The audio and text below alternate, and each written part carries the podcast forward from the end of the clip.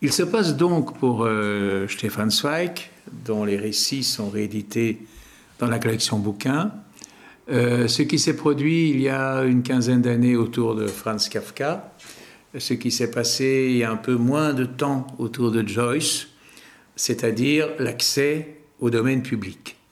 L'accès au domaine public pour des écrivains de grande notoriété est un enjeu éditorial très important, euh, dans la mesure où dès que cet auteur euh, sort du domaine, c'est-à-dire euh, du domaine protégé, c'est-à-dire que son œuvre n'engendre plus de droits d'auteur, ni pour lui, ni pour ses descendants, toutes les maisons d'édition peuvent se permettre de l'éditer librement.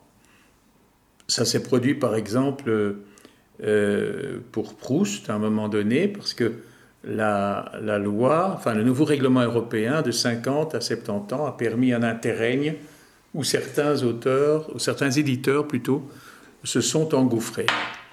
Et à ce moment-là, il se produit de plus en plus pour des auteurs étrangers des opérations un peu douteuses. Euh, euh, c'est le cas avec Joyce, par exemple où les éditions Gallimard ont, mis euh, en, circulation une nouvelle traduction d'Ulysse. Or là, il faut savoir que Gallimard est propriétaire de la première édition, de la première traduction, celle à laquelle d'ailleurs Joyce lui-même avait participé.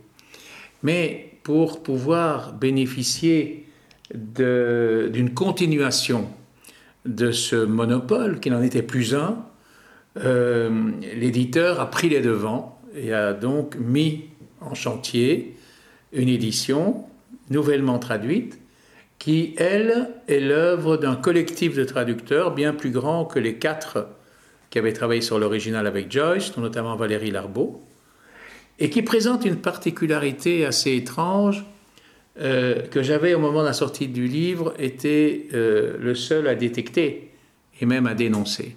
C'est que dans euh, l'Ulysse de Joyce, il y a un chapitre qui pose de particuliers problèmes de traduction, qui est le chapitre qu'on appelle celui de Circé. C'est le moment où Leopold Bloom erre dans les quartiers chauds de, Dublin la nuit. Dans la version 2 euh, donc de la nouvelle entreprise de traduction, euh, ce chapitre était assuré par une citation intégrale de l'édition originale, reconnue par les traducteurs eux-mêmes qui disaient Nous avons voulu rendre hommage à nos modèles. Alors tant qu'à faire, pourquoi n'ont-ils pas tout simplement repris l'ensemble de la traduction? Donc là, on a déjà cette, première dérive à laquelle on peut assister dans ces cas de passage au domaine public. Euh, dans le cas de Kafka, euh, un autre problème se pose, euh, c'est que euh, aussitôt après la date convenue, ont paru les écrits de Kafka en Pléiade dans de nouvelles traductions.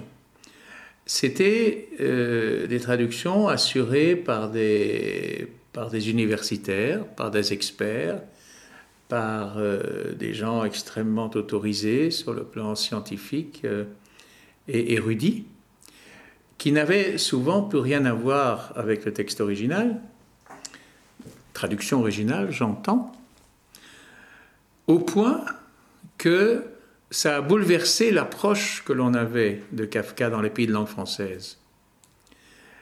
Parce que le premier traducteur de Kafka en français était un écrivain très intéressant d'ailleurs et très attachant qui s'appelle Alexandre Vialat.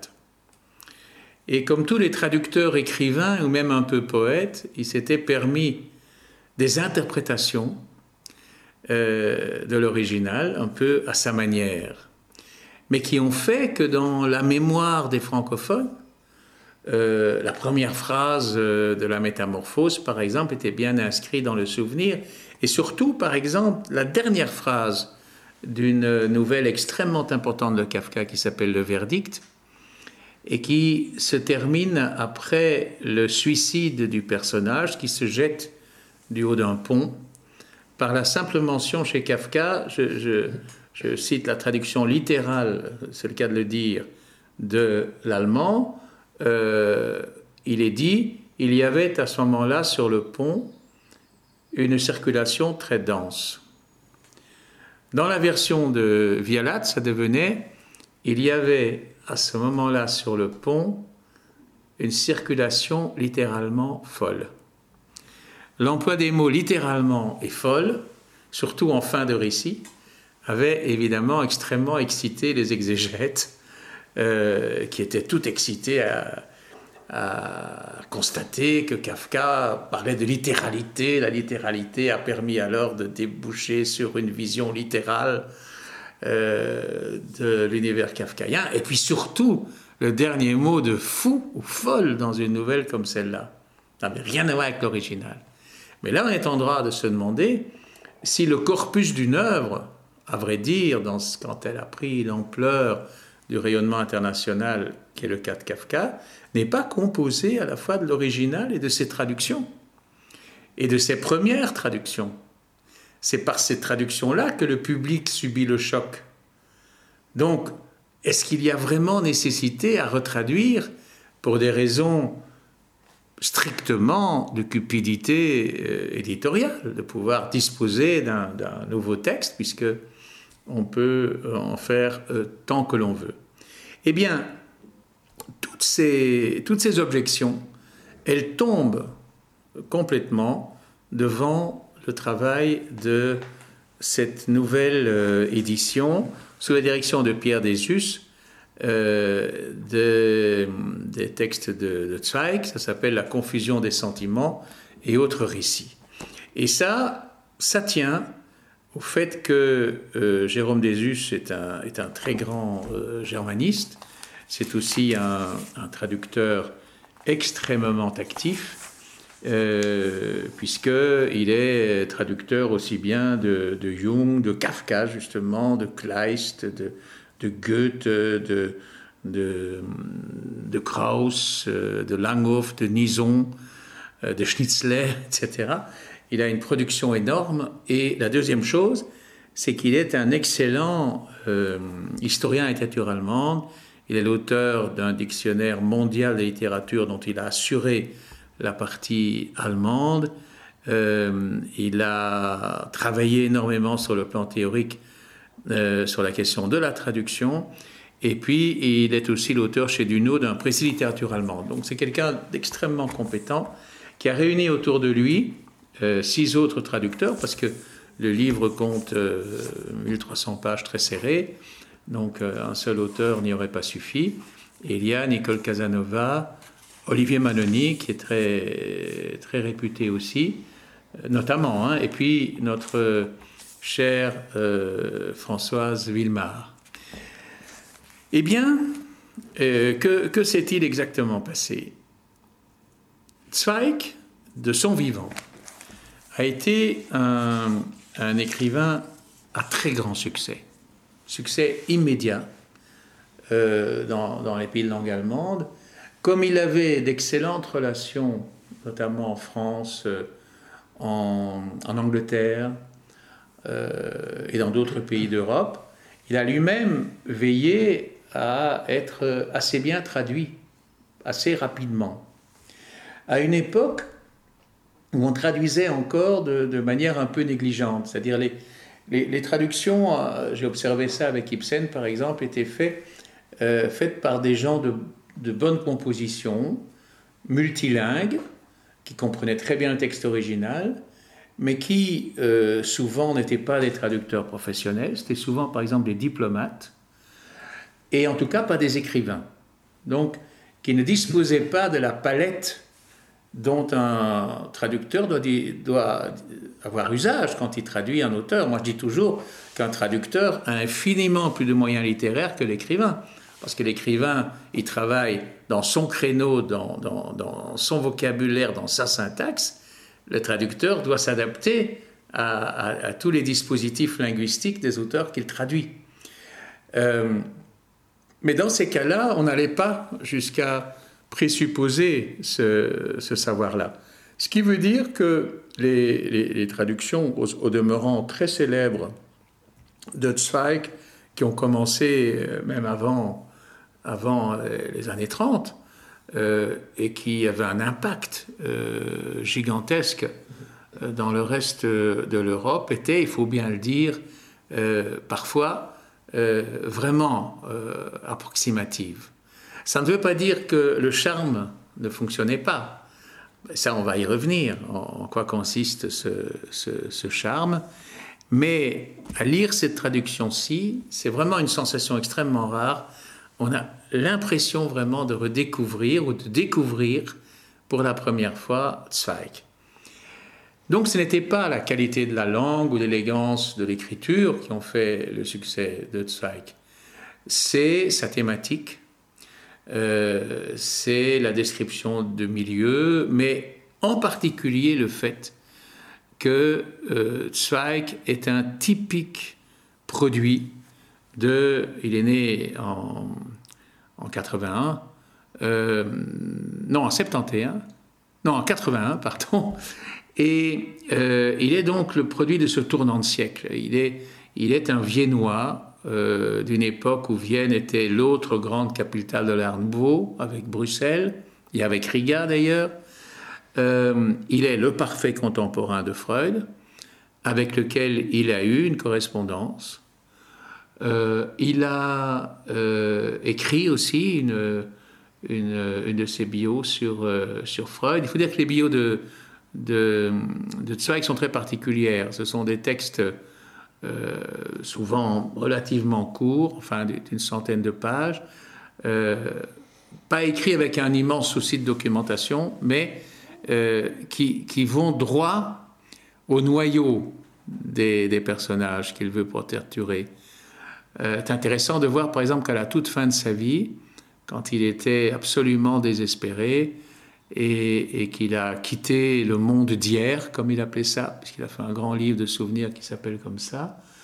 Euh, il s'est référé aux deux derniers recours humanistes qu'il avait, euh, qui étaient Montaigne et Erasme. Ces deux derniers livres ont porté sur Erasme et Montaigne comme une espèce d'appel au secours qui n'a pas suffi à l'apaiser, puisque il, il s'est donné la mort.